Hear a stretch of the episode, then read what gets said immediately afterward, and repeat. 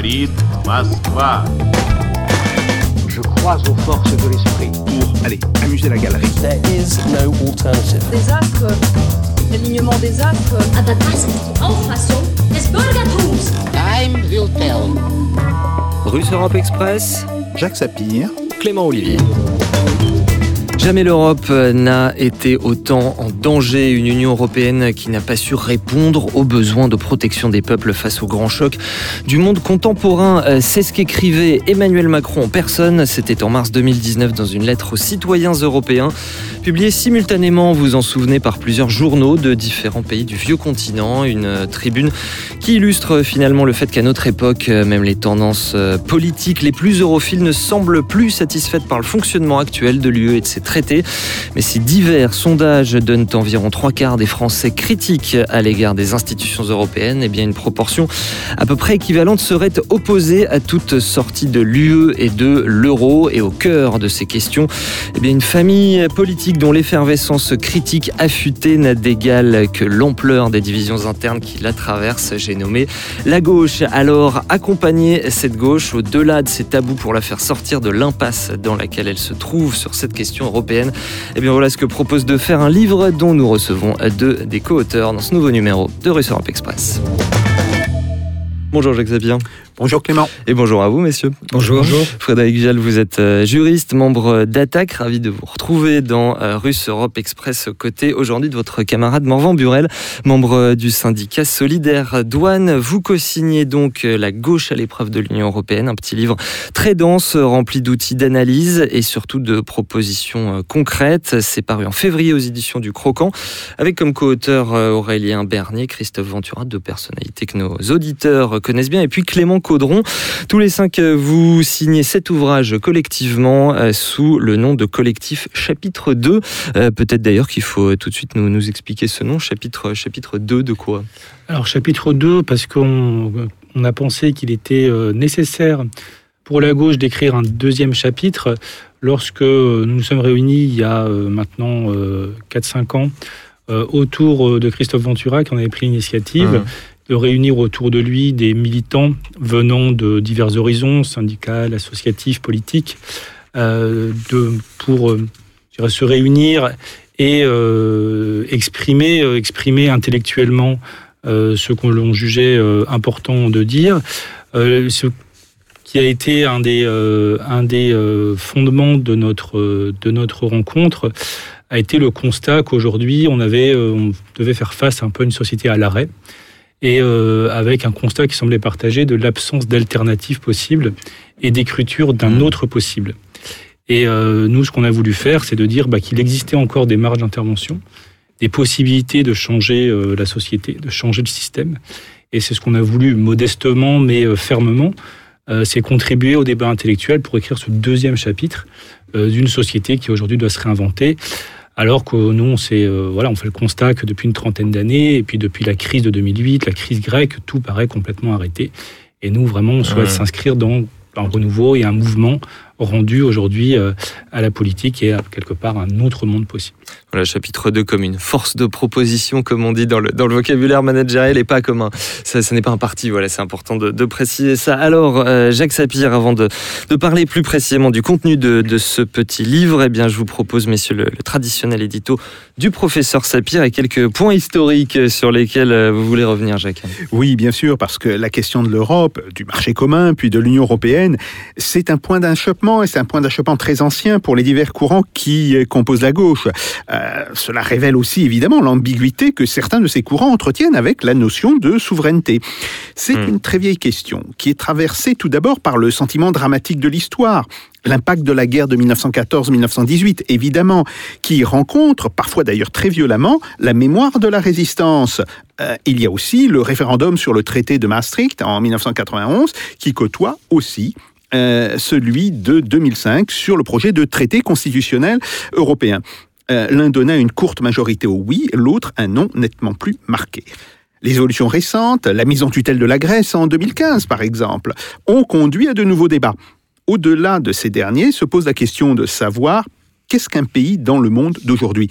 Et on ne voit pas pourquoi la France, de 67 millions d'habitants, ne pourrait faire ce que la Corée du Sud, de 44 millions, Mmh. est capable de réussir. C'est en tout cas une question sur laquelle les différents courants de gauche euh, ont eu des approches très contrastées, nous nous dites-vous. Oui, tout à fait. Alors rappelons d'abord que Jaurès concevait, avant la Première Guerre mondiale, la nécessité du patriotisme, qui était, dans ses mots, une valeur positive, mais aussi celle de l'internationalisme d'ailleurs, perçue comme une coordination entre mouvements et après entre nations souveraines.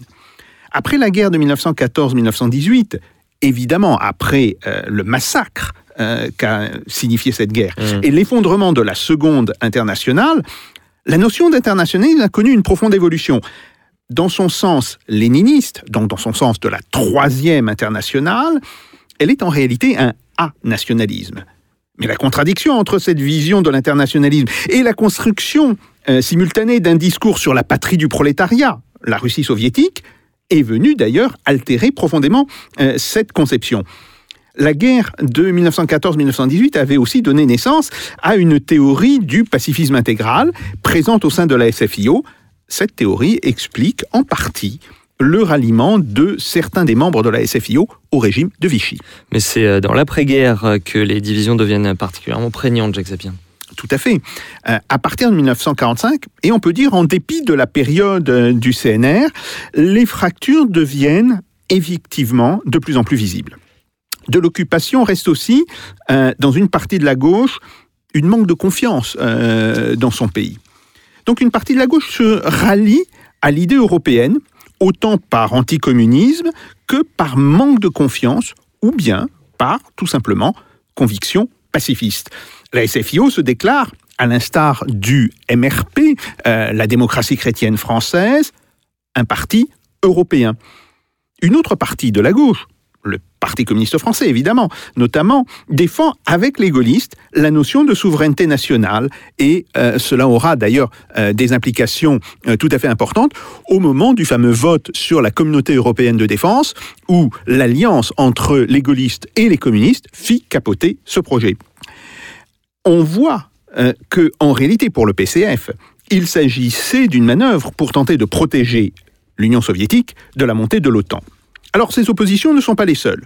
On retiendra ainsi le discours de Pierre Mendès France, euh, qui ne peut être convaincu de la moindre complaisance d'ailleurs avec le PCF ou avec la Russie, contre le traité de Rome. Ce discours anticipe d'ailleurs de manière euh, tout à fait prophétique toute une série de problèmes que l'on connaîtra avec l'Union européenne. Mmh. Et euh, aujourd'hui, alors?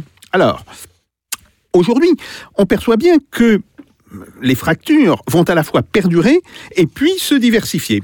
Car l'Union européenne d'aujourd'hui est bien plus que ce que n'était la communauté économique européenne, il faut l'appeler par son nom, euh, des années 1960, c'est-à-dire une machine destinée à imposer l'ordre néolibéral à ses membres.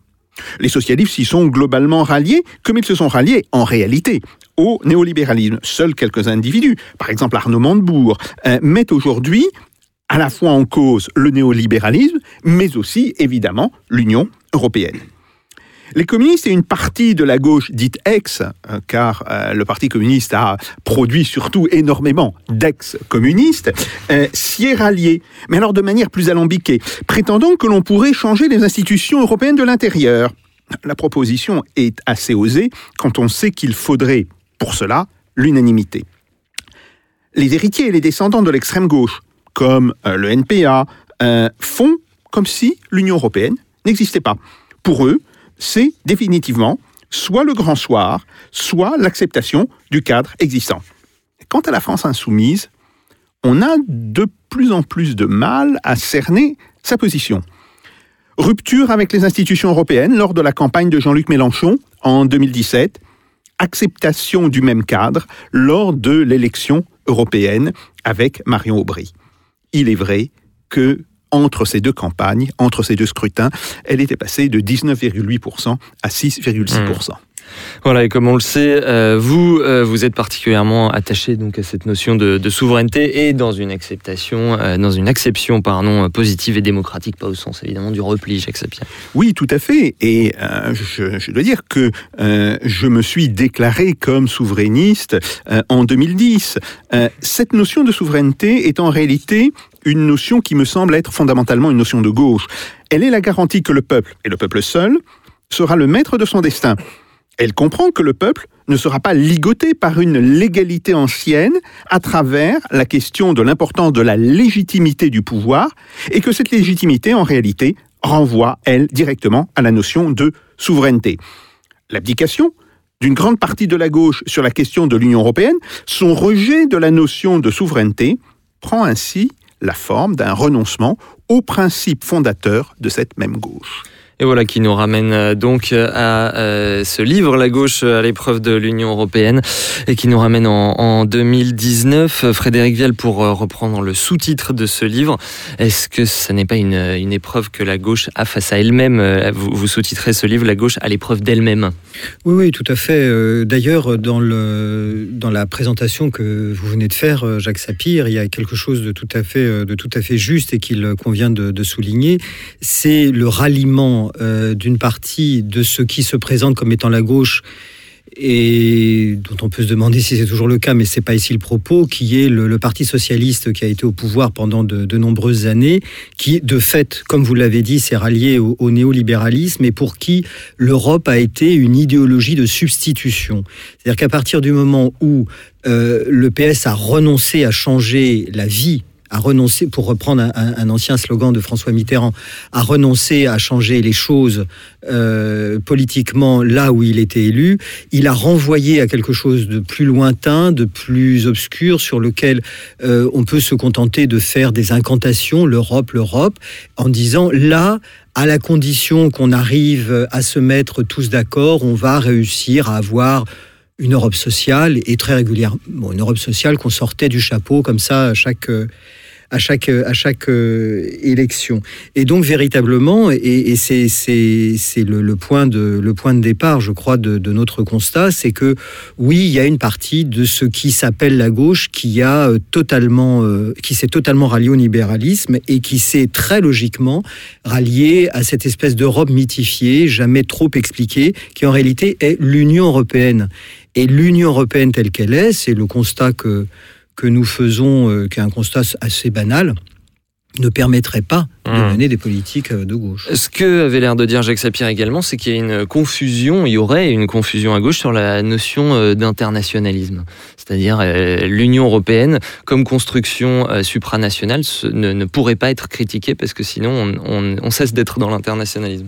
Oui, mais c'est souvent d'ailleurs ce qui est reproché à, à, ceux et celles qui critiquent l'Union européenne, c'est de c'est cette espèce de, façon de renvoyer les critiques euh, en dehors du cercle de la raison. C'est-à-dire, vous êtes forcément pour le repli national, vous n'êtes pas des internationalistes, sous-entendu, vous êtes des affreux euh, Front National, et on crée cette espèce de concept qui s'appelle rouge-brun, et hop, on fait un paquet et on discrédite. C'est une manière de, procéder qui n'est rien d'autre qu'une manière de procéder pour essayer hmm. de discréditer, pour essayer d'éviter le, d'éviter le, débat. Effectivement, vous employez carrément le, terme de, tabou, c'est-à-dire vous pensez qu'il y a une espèce de peur des procès en souverainisme, ce genre de choses bah, de toute façon, une partie, euh, une partie de, la, de la gauche est un petit peu tétanisée par cette, euh, cette question-là et euh, un peu tétanisée sur la question de, de, à laquelle elle a du mal à se confronter, qui est celle, ça a été dit, de la souveraineté, c'est-à-dire cette idée selon laquelle si on veut un gouvernement démocratique, pour le peuple, par le peuple, il faut que ce gouvernement soit capable, sur le territoire où il agit, de mener les politiques pour lesquelles il a été élu. Mmh. Or, c'est ce que ne permet plus ou ne permet pas euh, l'Union européenne. Donc ça veut dire qu'il faut se confronter à cette, à cette idée-là, et même à une autre idée qui est euh, un petit peu problématique pour une certaine gauche, hein, pas pour toutes, hein, euh, une certaine gauche, encore une fois, c'est la notion de l'État. À quoi sert l'État? Est-ce que l'État n'est que ce qu'on voit quand euh, les néolibéraux fous furieux sont au pouvoir, comme c'est le cas aujourd'hui, est-ce que l'État n'est que le gros bâton qui sert à hmm. taper sur les manifestants? Euh, Nous disons non. Alors, avant de faire réagir euh, Morvan Burel, Jacques Sapir, un mot, vous vouliez Oui, simplement pour vous donner une expérience personnelle. en septembre 2008, j'ai été convié à une réunion du Parti socialiste, euh, qui se tenait d'ailleurs euh, dans l'ancien siège, hein, euh, rue de Solferino, euh, où on faisait un premier état de la crise. Bon, Lehman Brothers venait de faire faillite, on était grosso modo deux semaines après. Et j'y ai entendu Harlem Désir, sans être contredit par un autre des dirigeants socialistes, dire la forme actuelle, la forme que prend historiquement aujourd'hui l'internationalisme, c'est le libre-échange. C'est Ah pour, oui. dire, c'est pour dire le, le, le niveau de confusion Oui. mentale euh, que l'on a justement euh, dans cette idéologie euh, socialiste. Alors, euh, Morvan Burel, justement, vous, euh, dans ce livre, euh, vous écrivez les uns les autres Aucune politique de gauche dans le cadre national et continental n'est en réalité possible sans rupture avec l'ordre juridique et monétaire actuel de l'Union européenne. Il faut, euh, il faut nous expliquer tout ça brièvement. ouais. Bah, Comme il a été dit euh, tout à l'heure, il y a un, énorme, il y a un immense paradoxe euh, qui, se, qui se produit dans les années 80 euh, lorsque la gauche décide effectivement d'abandonner à l'épreuve du pouvoir, d'abandonner la possibilité de changer le monde et de changer la vie des gens. Et comme idéologie de remplacement, se dote de l'idéologie européenne qui a le mérite d'être une idéologie qui paraît positive puisqu'il s'agit de l'ouverture aux autres, l'ouverture au monde. Or, ce qui est terriblement paradoxal, c'est que cette Union européenne, elle n'est pas évanescente, euh, elle n'est pas euh, purement un simple projet, c'est qu'elle a une existence. Euh, elle a une existence, elle a une existence concrète puisque l'Union européenne produit du droit. C'est une machine à produire du droit. Et ce, dès, le, dès 1957. Euh, il, est, il y a bien sûr un coup d'accélérateur de l'Union européenne dans les années 80 avec la signature de l'acte unique et donc la matérialisation du marché, euh, unique. Mais dès 1957 et la fondation du marché commun, euh, vous avez quand même la réalisation de quelque chose d'extrêmement important qui est l'abolition de toute espèce de régulation marchande sur l'espace euh, sur l'espace européen. L'absence de régulation qui va exploser à la tête de tout le monde au moment de l'élargissement, puisque pour le coup, la distorsion, la distorsion d'économie et de législation entre les différents États va devenir un véritable Mhm. problème, et l'Union européenne devient une machine, pour le coup, à créer du dumping. Et pour le coup, effectivement, lorsque on se, on se retrouve face à ça, par rapport à une machine qui produit du droit, qui libère et qui, pour le coup, constitutionnalise le libéralisme, pour, pour nous, c'est véritablement sans précédent dans l'histoire euh, politique des peuples, c'est que vous avez l'Union européenne prend un principe économique qui est le libéralisme, le libre-échange, et décide d'en faire un principe constitutionnel, c'est-à-dire qui va primer sur toutes les autres formes euh, de considération juridique. Ce qui fait que, évidemment, tous les États, pour toutes les décisions qu'elles vont devoir prendre, vont devoir euh, obligatoirement les faire entrer dans ce carcan qui est celui du libéralisme. Et évidemment, ça va s'illustrer de façon euh, très nette avec aujourd'hui toutes les décisions qui sont prises. La privatisation de la SNCF, par exemple, n'est que la traduction d'un package juridique. Ouverture à la concurrence, il n'y a pas de. Ah, la privatisation de la SNCF n'est effectivement que la conséquence de l'ouverture à la concurrence qui a été imposée par l'Union européenne. Et évidemment, aujourd'hui, la privatisation n'est que la traduction finale d'un projet qui est celui de Non, non, mais l'obligation théoriquement, elle ne doit pas être privatisée, la SNCF. Elle n'est pas obligatoirement privatisée. Par contre, quand elle doit évidemment opérer dans un champ qui est celui de la concurrence, Mmh. la logique de privatisation qui est prise par le gouvernement est effectivement une décision logique. Mais le problème véritable vient bien du fait qu'il y a une norme juridique européenne prise il y a plusieurs années qui s'impose à tous les États, et ce dès 2019, d'ouverture à la concurrence Mmh. d'un marché. Et c'est, on pourrait faire aujourd'hui le, le même constat sur l'ouverture à venir, par exemple, l'obligation de privatisation euh, des barrages hydroélectriques, par exemple. Alors sur effectivement sur euh, ces aspects de privatisation euh, pour obéir à des directives européennes, euh, on voit bien ce topo que vous avez l'amabilité de nous faire au niveau budgétaire, au niveau commercial, au niveau monétaire, tout ceci on voit bien. Pour autant, quand vous dites aucune politique de gauche dans le cadre national n'est possible dans l'Union européenne. Imaginons Emmanuel Macron se réveillant un, beau matin à l'Élysée, peut-être qu'il écoute en cachette ce podcast qu'on fait avec vous. Il se dit je vais augmenter le SMIC, je vais faire une sécurité sociale beaucoup plus euh, solidaire, etc. Qu'est-ce qui l'en empêche? Donc ce qu'on a expliqué, c'est que euh, l'Union européenne est une machine à produire du droit. Donc vous avez, vous avez dans ce cadre juridique les traités, et puis l'ensemble des normes européennes, les règlements et les directives euh, qui s'imposent à l'ensemble des États. Il faut bien comprendre la mécanique. hein. tout le monde se rappelle, enfin pour la- ceux qui ont eu la chance de faire des études de droit, le principe de la hiérarchie des normes. Vous avez des normes qui, selon une pyramide, euh, celles du bas doivent respecter celles du haut. Et tout en haut, vous avez donc les normes européennes.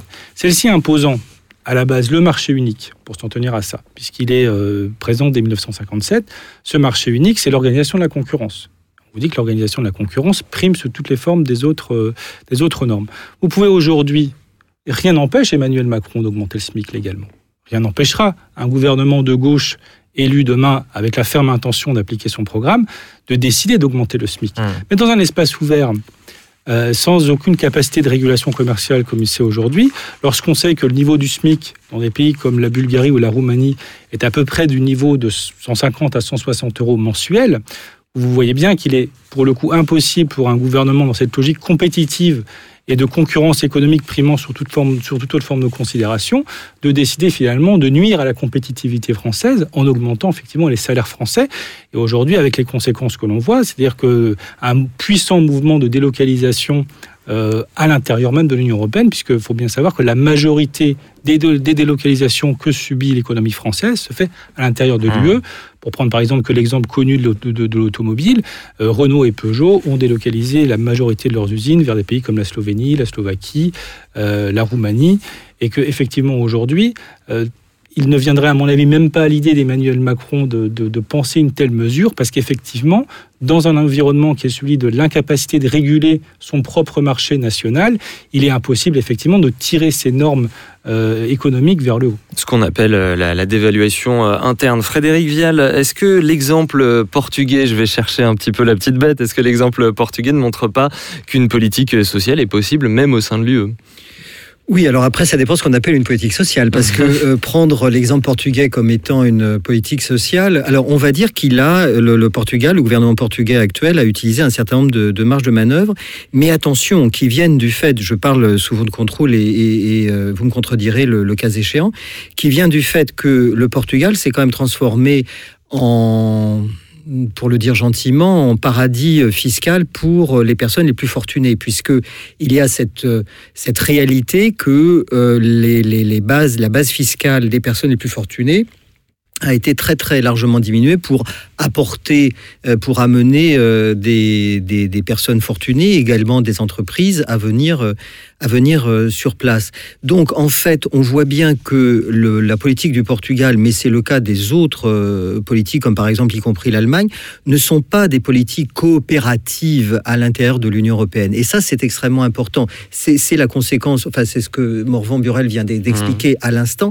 À l'intérieur même de l'Union européenne, il y a une concurrence entre les territoires et c'est parce qu'il y a des politiques non coopératives que certains peuvent à un moment donné tirer leur épingle du jeu, c'est-à-dire euh, à l'encontre des intérêts des autres. Il n'y a pas, euh, à contrairement à, à toute la toute la flûte, hein, il faut bien le dire, qui est racontée euh, sur, euh, sur l'Union européenne, il n'y a pas euh, véritablement un, une politique d'ensemble où l'ensemble des États marcherait comme ça d'un seul pas vers une le développement commun. Peuples, ouais. Non, on est sur une divergence des mmh. économies, ça c'est un constat qu'on fait, et sur le fait qu'un certain nombre d'États euh, sont non comparatifs vis-à-vis d'autres, et même pour certains d'entre eux, si la base fiscale euh, de, de, certains autres États. Ça a été révélé euh, par un certain nombre d'affaires, par les arrangements, par exemple, du Luxembourg concernant les fiscalités. Mmh, les LuxLeaks, ouais. LuxLeaks, par exemple. Et bon, le, le, Portugal aussi est dans cette, est dans cette logique-là. Alors, ce qui est intéressant, c'est qu'il utilise le peu de, surplus budgétaire, on va dire, enfin pour, être utiliser un grand mot, euh, qui sort de ces politiques non coopératives, il les utilise pour euh, bon, une redistribution enfin, relative aussi. Euh, c'est peut-être. Ils sont sortis d'une logique austéritaire. C'était pour ça que voilà. je, je, vous posais la question. C'est ouais. ça. Mais il faut voir à quelles conditions. Et, et, euh, et, et finalement, euh, quand on, on, revient au fondamental, au fond, à l'idée fondamentale qui est de dire l'Union européenne est créée pour le développement commun, eh bien, c'est tout simplement faux et le Portugal, mais d'autres, mais l'Allemagne aussi, hein, euh, le Luxembourg également, l'Irlande, enfin les Pays-Bas, mmh. ont des politiques qui sont des politiques non coopératives vis-à-vis -vis des autres États. Mmh. Autrement dit, ce que vous nous dites, c'est qu'ils tirent leur épingle du jeu finalement. Oui, mais c'est ça. Euh, Jacques Zabia. Oui, je pense qu'il est très important de comprendre cette notion de, de politique non coopérative. Euh, ce sont les petits pays qui peuvent le mieux, d'une certaine manière, avoir ce type de politique non coopérative, parce que ce qu'ils peuvent dire à l'Union européenne, c'est oui, euh, nous on fait euh, 8 millions d'habitants, 9 millions d'habitants, euh, si on déroge, ça n'aura pas l'importance d'un grand pays comme la France, d'un grand pays comme l'Allemagne, d'un grand pays comme l'Italie. Ça, c'est le premier point.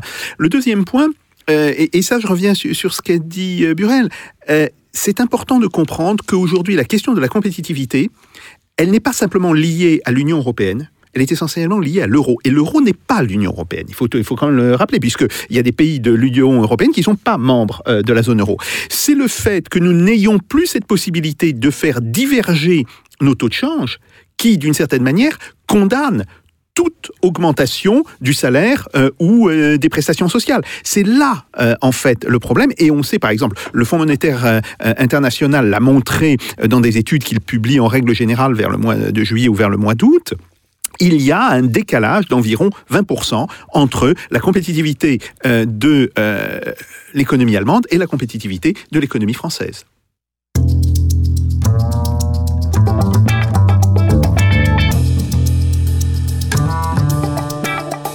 Russe Europe Express, Jacques Sapir, Clément Olivier. Et à propos euh, d'euros, justement, moi je voudrais vous faire euh, écouter, messieurs, un extrait. C'était le 14 euh, janvier dernier, c'était sur BFM TV.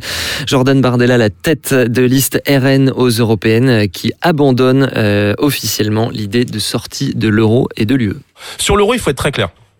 Pendant l'élection présidentielle, euh, on n'a pas réussi à convaincre sur cette question. Voilà, je pense que la sortie brutale qu'on a voulu proposer sur l'euro, sur l'Union européenne, a fait peur à beaucoup de Français. Et je crois que euh, en politique, c'est aussi un gage d'honnêteté que de reconnaître que euh, les solutions qu'on a proposées n'étaient peut-être pas en adéquation avec ce que ce qu'attendaient les Français. Et donc, si vous voulez, retrouver une souveraineté monétaire est un objectif à terme, mais je crois que c'est pas une priorité. Qu'aujourd'hui, il y a d'autres priorités sur la maîtrise de nos frontières, sur la baisse des impôts, sur euh, la démocratie Donc on dans notre pays. Vous gardez l'euro. Je crois que pour l'instant, la sortie de l'euro n'est plus une priorité. Euh, et je crois encore une fois que, euh, si vous voulez, le courant d'idées qu'on incarne en France arrive au pouvoir partout en Europe. La sortie de l'UE et de l'euro fait peur, nous dit euh, Jordan Bardella, et ça n'est plus une priorité. euh, le frontiste au, au micro de Jean-Jacques Bourdin pendant la campagne des dernières européennes.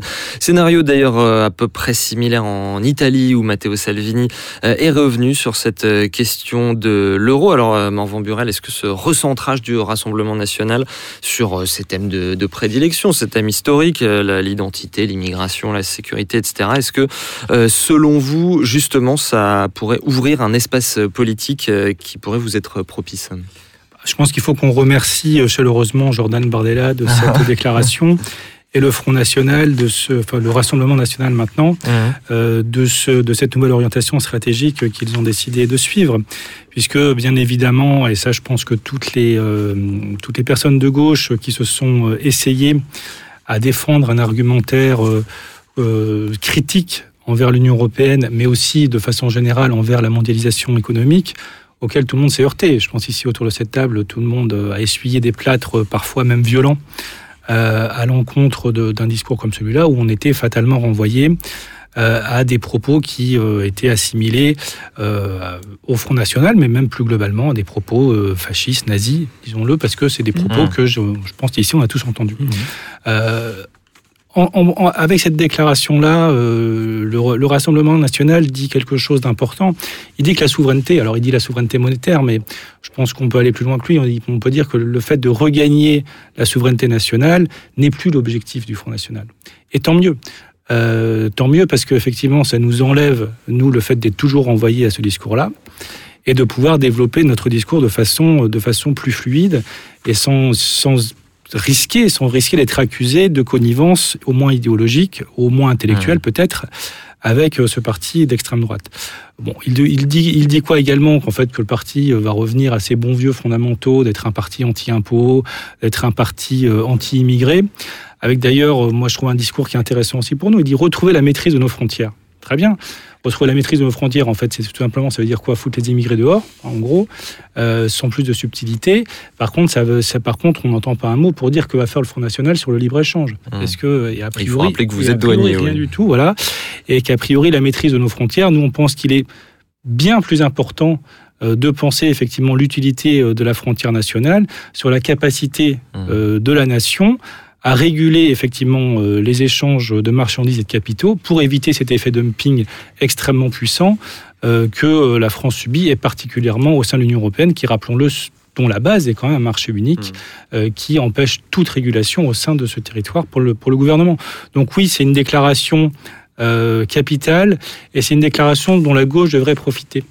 On va se dire maintenant qu'on n'a plus effectivement cette espèce de totem auquel on est sans cesse renvoyé, qui nous empêche finalement intellectuellement, euh, rationnellement, calmement, de développer des discours pour dire, bah voilà, il y a un cadre qui est celui de l'Union européenne qui nous empêche, comme l'a dit Jacques Sapir tout à l'heure, de développer une politique souveraine nous permettant de revenir à des fondamentaux de justice économique et sociale, et quand même ce que, a priori, une gauche recherche, et on est, de notre point de vue, complètement empêché par le cadre de l'Union européenne. Mmh.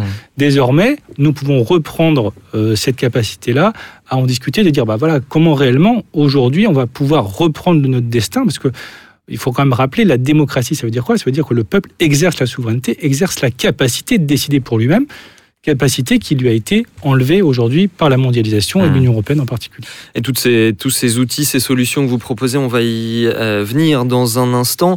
Euh, comme vous abordez ce, ce sujet de, de se décomplexer face au, face au RN, euh, je voulais rapidement vous poser une petite question entre guillemets méta. À qui s'adresse ce livre? C'est vrai qu'il est, il est très accessible et nos auditeurs le, le liront certainement avec intérêt. Pour autant, j'ai eu l'impression, mais vous allez me dire ce que vous en pensez, que ce livre s'adressait aux membres des organisations politiques pour, euh, disons, mener une bataille culturelle en interne et les influencer dans un sens qui vous semble être le bon, les aider entre guillemets à se décomplexer. Est-ce que, est-ce que je me trompe? Non, pas du tout. Euh, Très clairement, on a véritablement ciblé, nous, euh, aujourd'hui, euh, le peuple de gauche, mais je dirais même les militants de gauche, ceux qui font la gauche euh, sur le terrain dans les organisations, qu'elles soient politiques, syndicales, associatives, et en particulier euh, ces dirigeants. On s'en cache pas, on a tous un passé un passé militant euh, important. Tous les auteurs de ce livre sont concernés par des engagements euh, publics connus. Et on considère qu'effectivement, ce, livre s'appelle La gauche à l'épreuve de l'Union européenne. Et nous, c'est bien effectivement la gauche qu'on veut interroger, parce que nous, ce qui nous intéresse, c'est effectivement réformer le cadre européen pour une politique de gauche. On est très clair là-dessus. Euh, il peut y avoir euh, aujourd'hui en France, il y a d'ailleurs des courants qui contestent l'Union européenne, mais dans des visées de droite, Euh, ce qui nous paraît euh, peut-être pas forcément bien compréhensible, parce que la droite, l'Union européenne permettant l'organisation de la concurrence pure et parfaite et du dumping pour tous, également, a priori, la droite devrait s'y retrouver. Mais enfin, en tout cas, pour nous, la question est de dire, aujourd'hui, euh, on prend le problème, on prend le problème dans ce sens-là. On ne prend pas le problème de l'Union européenne Mmh. avant le problème de la gauche. On prend d'abord le problème de la gauche pour dire, aujourd'hui, la gauche est empêchée, elle ne peut plus réaliser de politique économique et sociale souveraine qui permettent aujourd'hui de réparer les grandes inégalités de la mondialisation, qui ne permettent plus une politique juste de justice sociale et fiscale. Et on considère que pour cette raison-là, Mmh. pour cette raison-là, il faut sortir de ce cadre de l'Union européenne. Mais ça ne veut pas dire qu'après on est contre toute forme de politique européenne coopérative. Ce qui d'ailleurs, euh, ceci vous distingue aussi de, des, frexiteurs de, l'UPR, par exemple, euh, puisque vous, vous gardez un attachement à cette notion de gauche qui, euh, faut-il le dire, est assez remise en question par les temps qui courent, et notamment la, France insoumise qui a laissé tomber ce terme comme un étendard, ou en tout cas, elle, dit nous sommes dans une tradition de gauche, mais nous ne voulons plus revendiquer ce terme. Jacques Sapien, vous vouliez réagir? Oui, tout à fait. Ce que vous dites me semble extrêmement important, mais il faut quand même se souvenir de la situation que l'on avait en 2012-2013. À cette époque-là, euh, le Front National, qui n'était pas encore le, le Rassemblement National, ne parlait pas explicitement euh, d'une rupture euh, avec l'euro. Et j'avais essayé de convaincre. euh, alors, c'était pas la France insoumise, hein, c'était le, parti de gauche, bon, et le front de gauche, les, amis de Jean-Luc Mélenchon. J'avais essayé de les convaincre qu'il fallait justement qu'ils s'emparent de la notion de sortie de l'euro pour, d'une certaine manière, préempter euh, le Front National sur cette question. Euh, il y a d'ailleurs une trace qui reste de ça, c'est euh, la fameuse émission euh, que j'avais faite avec Jean-Luc Mélenchon. Arrêt sur image. Euh, Arrêt sur image. Bon, Salut Et- Daniel et- Schneiderman, qui peut-être nous écoute. Voilà. Et on voit d'ailleurs que Jean-Luc Mélenchon botte en touche régulièrement. Alors, il accepte une partie de, de l'argumentaire que je lui présente, mais il ne va pas jusqu'aux euh, conclusions, je dirais, d'une certaine manière définitive. Et ça, c'est un point important, et c'est pour cela que euh, je pense qu'il y aurait effectivement euh, le risque aussi de perdre cette opportunité actuelle. Le deuxième point, mais là, si vous voulez, je, je m'adresse à vous. Je comprends parfaitement que l'on s'adresse à la gauche intellectuellement, si vous voulez. Bon, ça c'est quelque chose. Et en fait, j'ai fait ça pendant pratiquement une dizaine d'années. Mais est-ce que c'est toujours pertinent Est-ce qu'il ne faudrait pas, sur la question justement euh, de l'Union européenne et sur la question de l'euro, s'adresser tout simplement à tous les Français? Mmh. Est-ce que, d'une certaine manière, ce n'est pas euh, le projet de, de 2017 de Jean-Luc Mélenchon qui disait nous n'allons pas simplement parler à la gauche, nous allons parler à tous les Français, qui devient aujourd'hui le projet réellement pertinent Frédéric Vial, oui, une, une réponse à Jacques Sapir, euh, l'aspect transpartisan qu'il faudrait ou pas mettre dans cette question? Je, je crois que c'est pas, euh, je crois que c'est pas quelque chose qui est incompatible avec euh, avec notre démarche. Comme l'a dit, euh, comme l'a dit Morvan euh, à l'instant, on, on est véritablement parti d'un d'un constat que euh, il y a une, il existe une sorte de confusion, y compris dans un certain nombre de forces politiques qui se revendiquent de la rupture avec le système actuel. Et euh, cette confusion, c'est vient de l'évitement de traiter le problème. Et euh, notre ambition est de dire quelque chose de très simple, et pour cela de s'adresser à celles des forces politiques qui sont susceptibles, en effet, de nous entendre le plus, de dire n'évitons pas le problème, allons-y, traitons-le, et traitons-le d'une manière qui ne soit pas seulement incantatoire, qui ne soit pas seulement euh, floue, qui ne renvoie pas quelque chose qui soit un petit peu lointain, avec un certain nombre de, euh, avec une, volonté qui est de dire si on a l'ambition euh, de s'adresser à tous les Français, de convaincre les Françaises et les Français, et donc si on a l'ambition d'accéder au pouvoir, puisque finalement, si on s'engage en politique, c'est pas euh, pour tricoter, c'est pas pour prendre le thé, c'est pour accéder au pouvoir. Et non pas accéder au pouvoir pour accéder au pouvoir, mais pour l'exercer et changer les choses. Vous voyez, ça, enfin, perso- enfin, nous, ça nous intéresse pas euh, d'avoir euh, d'avoir une voiture avec un chauffeur à casquette qui grille les feux rouges. C'est pas ça Mhm. l'exercice du pouvoir. C'est véritablement euh, changer les choses. Et pour cela, se donner les moyens de le faire. Et là-dessus, on s'est dit, eh bien, il faudrait convaincre les forces politiques qui sont susceptibles de, de nous entendre. Ces forces politiques sont, elles, seraient, elles, à ce moment-là, dans une position beaucoup plus claire et avec une ligne claire susceptible de euh, convaincre les Françaises et les Français euh, parce qu'elles auraient, euh, elles montreraient par leur, leur les perspectives qu'elles montreraient sur l'Union européenne, leur capacité à effectivement non pas seulement accéder au pouvoir, mais réellement à l'exercer. Venons-en justement euh, à toutes ces solutions que vous offrez aux, décideurs politiques potentiels. Euh, c'est évidemment le chapitre le plus important de, ce livre, euh, La gauche à l'épreuve de l'Union européenne. C'est le chapitre 5, qui, en référence certainement implicite au père Lénine, s'appelle Que faire Et vous détaillez tout un tas de, choses en prenant plusieurs scénarios. C'est ça qui est intéressant. Je citais tout à l'heure l'UPR qui ne cite toujours qu'un seul scénario. C'est la sortie par l'article 50 du, du traité de Lisbonne. Vous vous détaillez euh, une forme de Frexit, euh, mais également euh, cette stratégie plan A, plan B qui a été celle longtemps de, la France insoumise. Et finalement, à chaque fois, vous retombez sur ce plan C que vous appelez de vos voeux et qui vise à remettre en question le titre 15 de notre Constitution française qui soumet le, droit français, on en a parlé tout à l'heure, au, droit européen. Je vous laisse nous expliquer tout ceci, Frédéric Vial. On est, euh, on est parti de l'idée que ce qui était euh, important, c'est de mettre d'abord euh, l'objectif politique. L'objectif politique, c'est de changer les choses et de faire en sorte qu'il y ait, on va dire, une justice sociale, une justice fiscale, une transition énergétique, bref, ce qu'on peut appeler une politique de rupture avec le système actuel, avec l'environnement actuel. Parce qu'on considère que euh, le néolibéralisme tel qu'il est aujourd'hui est totalement délétère. Et donc à partir de là, on se dit, voilà, il y a différentes possibilités qui peuvent s'ouvrir. En fait, on explore ces différentes possibilités en se disant que euh, on n'est pas maître, nous, là, quand on écrit ce petit livre, on n'est pas maître des conditions politiques qui existeront au moment de les mettre en œuvre.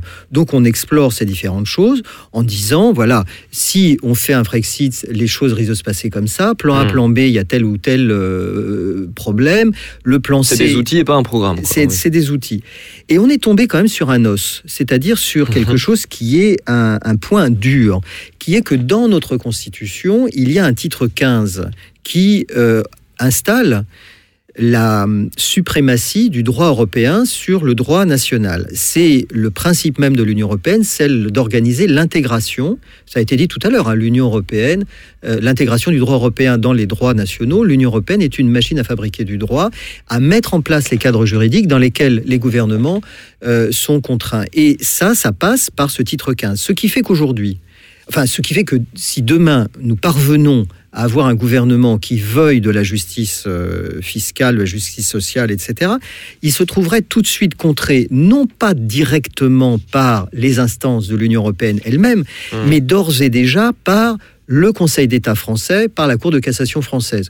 Le gouvernement, un gouvernement de gauche arrive et euh, décide de suspendre la directive des travailleurs salariés, juste ça, c'est quand même un minimum. hein. Bon, eh bien, euh, dans les deux heures, il a le groupe euh, Total, Eiffage, faites ce que vous voulez, qui fait un référé devant le Conseil d'État qui lui donne raison. Donc, euh, le gouvernement perd toute sa crédibilité. Et donc, on a cette nécessité de revenir là-dessus tout de suite. Parce que c'est le premier verrou. Et donc, nous, on dit, bah, euh, il y a quelque chose. Alors là, on, rentre dans le, dans le cœur vraiment des propositions que nous faisons. Le gouvernement arrive au pouvoir, mais ne se tourne pas les pouces. Immédiatement, il faut qu'il organise la modification de la Constitution.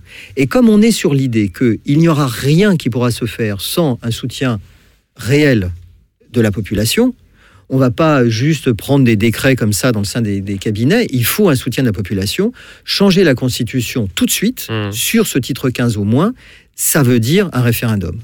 Est-ce que, oui, Jacques Sapir Oui, euh, deux questions. Un, je suis tout à fait d'accord euh, avec ce que vous dites. C'est l'importance effectivement de ce titre 15, c'est clair. Mais euh, l'Union européenne prévoit aussi la possibilité de clauses temporaires. Donc, euh, est-ce qu'il n'est pas possible euh, de suspendre l'application, non pas en disant nous récusons euh, ces directives, mais en disant temporairement, nous ne les appliquons plus.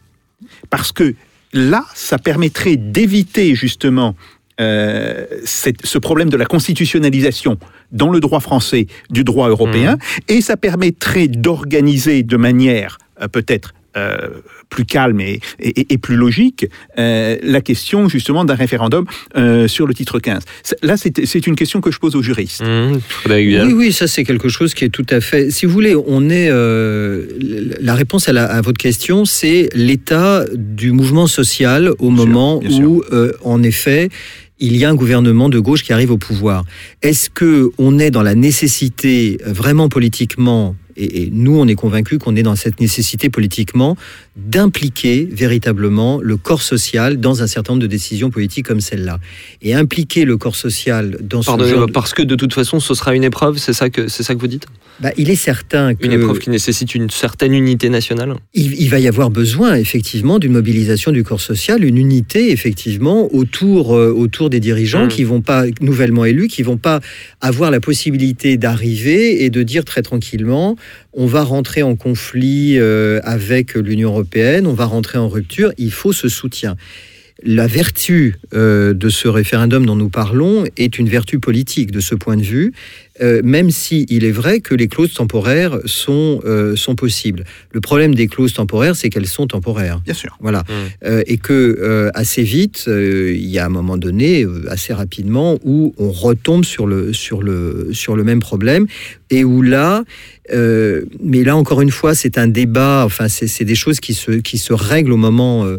Au moment d'arriver euh, d'arriver au pouvoir, pour nous, euh, vraiment, le- la réponse à cette... euh, on, propose des solutions juridiques, mais on ne fait pas de juridisme. C'est-à-dire que pour nous, la, la réponse est d'abord politique. Mmh. Et il est extrêmement important pour nous d'avoir cette force sociale derrière nous et donc une implication, euh, une implication euh, du corps social, parce que en effet, euh, des politiques de rupture ne se font pas lors d'un dîner de gala, pour reprendre une expression un peu connue. Hmm.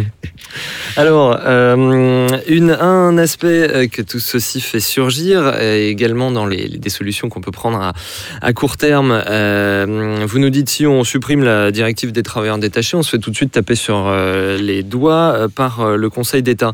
Il y a certaines personnes, est-ce que vous en faites partie les uns et les autres, qui disent on peut tout simplement désobéir à l'Union européenne. Qu'est-ce qu'on peut contre nous? On va pas recevoir une, des, tanks de Bruxelles, enfin.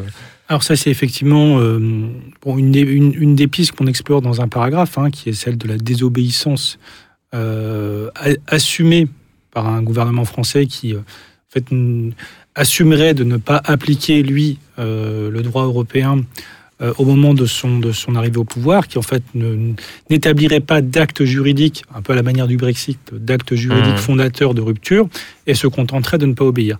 Bon, non, voilà, on, on- c'est- cette piste est explorée, mais je pense qu'il est, il est important de dire que euh, si, si forcément les scénarios que l'on va développer sont des scénarios d'anticipation et que, comme l'a comme l'a dit Frédéric, de toute façon, la situation n'est pas forcément modélisable et que la situation décidera elle-même au moment où elle se produira. On pense par contre qu'il est de la responsabilité des gens qui réfléchissent aujourd'hui sur la capacité de la gauche à faire, d'anticiper et au moins de proposer des scénarios pour qu'on puisse y réfléchir. Et ce, et ce, ce- ce qu'on ce qu'on dit là, c'est que on, on peut, nous, on pense qu'à un moment donné, on, on doit sortir d'une temporalité chaotique et de toute façon entrer tout de suite dans un ordre juridique stabilisé. Et comme l'a dit Frédéric, on peut désobéir, mais si le gouvernement français ne pourra pas se retrouver sur une situation durable en conflit avec son ordre juridique, en conflit avec euh, l'ordre juridique administratif, en conflit avec l'ordre juridique judiciaire. On imagine assez mal assumer, ce que, assumer un chaos juridique euh, pendant une période prolongée. Donc c'est pour ça qu'effectivement, euh, pour nous, la question de la temporalité est véritablement importante. On pense qu'à un moment donné, si on part du principe évidemment que cette rupture se fera de façon démocratique par la voie des urnes, etc. On- il y a d'autres scénarios envisageables, mais par définition, il est difficile de les, de, de- de les, d'en faire une prédiction. Mais on pense que si un gouvernement de gauche veut véritablement agir sur ce terrain-là, il doit profiter d'une légitimité que lui conférerait l'élection. Et donc poser un référendum tout de suite, c'est profiter effectivement de ce moment où il est légitime, de ce moment où il peut faire une unité autour de lui, et de, euh, pour effectivement sur un programme qu'il aura posé et qui aura été légitimé par son élection, pour dire voilà, nous on veut changer, ça passera, il le devra le dire tout de suite, avant même d'être élu, ça passera par, un, par une modification de cette constitution, parce qu'effectivement, ce sera une épreuve. Il ne faut pas croire que les intérêts capitalistes resteront les bras croisés, il ne faut pas croire que les médias dominants resteront les bras, les bras croisés, il ne faut pas croire que les capitaux n'attendront attendront pendant une temporalité non définie dans un marché par définition non régulé, euh, que un- éventuellement un gouvernement de gauche prenne une décision. Pour nous, il faut aller très vite, et c'est l'avantage euh, de poser un référendum pour permettre de contourner ce verrou juridique, pour poser dans la Constitution, qui aujourd'hui demeure le cœur de l'organisation du pouvoir et le fondement d'organisation des pouvoirs publics, pour dire, sur des questions qui sont celles de la souveraineté économique et sociale, ce gouvernement pourra, par le Mmh. système de la légaliste euh, normal, prendre des décisions qui contreviennent au cadre juridique européen. Et de cette De- façon-là, ça nous permet, selon nous, d'éviter euh, les différents verrous qu'on a identifiés et de commencer véritablement à mettre en place un programme de rupture. Donc c'est, vous l'avez dit, une position entre guillemets légitimiste et pas euh, légaliste, c'est-à-dire que vous pensez qu'on peut s'appuyer sur une légitimité euh, populaire, évidemment démocratique et, et légale, mais pour. Mm. pour, euh, pour euh, entrer euh, en conflictualité avec ces traités-là et contourner un, un verrou juridique. Mais est-ce que justement tout ceci, de toute façon, n'implique pas, alors là on a parlé désobéissance immédiate, est-ce que de toute façon euh, tout ceci n'implique pas une désobéissance plus profonde, Frédéric Vial De nouveau, question aux, juristes, c'est-à-dire que si on remet en question le titre 15 de la Constitution française, on n'obéit plus au traité. Ah, mais c'est euh, effectif. dénonce. On, n'obéit plus au traité. Si vous voulez, pour nous, euh, le débat de savoir si euh, Frexit, pas Frexit, Mhm. etc., pour, pour tout vous dire, on considère que c'est pas primordial. On considère que ce qui est primordial, c'est la capacité à montrer qu'on est en mesure d'appliquer le programme qu'on défend Hum. et qu'on se donne les moyens d'appliquer le programme qu'on défend. Et, et- et c'est ça, notre, quand on explore dans le, dans le chapitre Que faire, c'est pour ça aussi qu'on arrive à un moment donné à, à, cette, euh, à ce programme, à cette temporalité-là très courte, et, euh, pour pouvoir agir et montrer qu'on est euh, crédible, en fait, pour accéder au pouvoir, et qu'on est en capacité ensuite euh, de le faire. Alors après, le fait qu'on va désobéir au traité, bah, de toute façon, oui, il y a un certain nombre de choses qu'on va sur lesquelles on va désobéir, ne serait-ce que le libre-échange. Le libre-échange est le, le cœur battant de l'Union européenne. Évidemment, euh, nous le combattons. Enfin, bien entendu, la, la politique euh, commerciale de l'Union européenne, bien entendu, la politique d'harmonisation, comme on dit maintenant, l'harmonisation euh, du marché intérieur, qui ne permet pas, par exemple, de promouvoir les services publics, ne serait-ce que ça. Euh, bien entendu, nous, nous serons en rupture avec Mmh. cela. Alors ensuite, euh, on appellera ça comme on voudra, mais peu nous importe en réalité. Mais je crois que c'est important d'assumer effectivement que Oui. vous assumiez cette idée de désobéissance parce qu'il y a d'autres euh, eurocritiques, eurosceptiques euh, d'une tendance plus légaliste qui disent nous devons sortir par l'article 50 selon un processus légal. C'est quand même une différence importante qu'il qu'il faut, je pense, préciser. ouais. Le... Encore une fois, ça c'est pas véritablement notre, euh, c'est pas véritablement notre notre problème. Et d'ailleurs, si euh, on a pris, regardez la coïncidence, chapitre 2, nous allons écrire euh, d'ici quelque temps sur le Brexit. Regardons comment le Brexit se passe. C'est un- une saga qui est partie depuis trois ans autour de l'article 50. Bon, il faut en tirer aussi les leçons politiques. Et, euh, et donc l'important, encore une fois, et on n'aura pas le- un gouvernement qui arrive sur un programme où il s'agit de changer la vie. Il n'a pas trois ans devant lui à Hmm. tergiverser, à savoir si oui, si non, si ceci, si cela. Il faut effectivement agir immédiatement.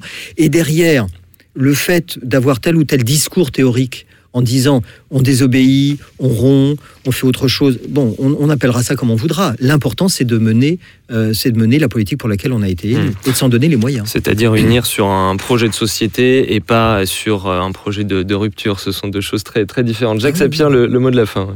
Oui, euh, je pense que ce qui a été dit, c'est c'est très important. Effectivement, la légitimité euh, populaire et, et- et la légitimité en règle générale n'a de sens que si elle permet de refonder une légalité.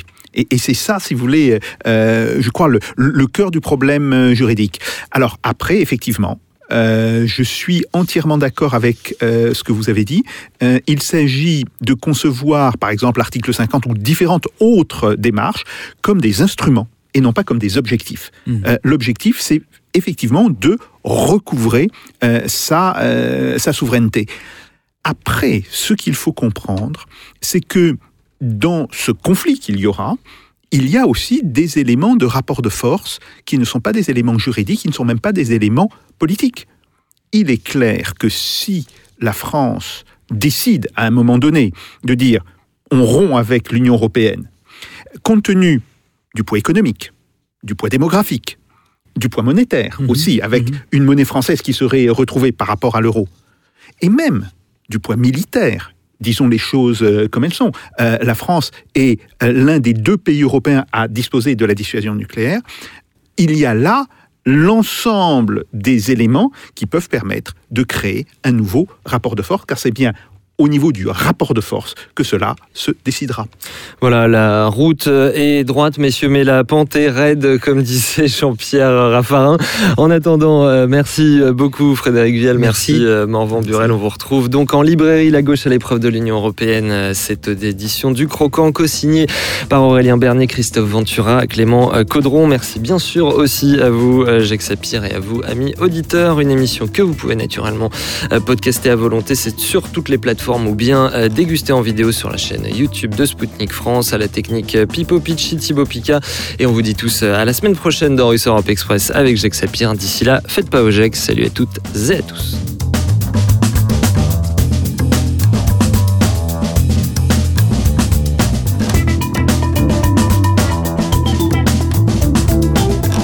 This is not a method. This is provocation. Let them do. No, no, no.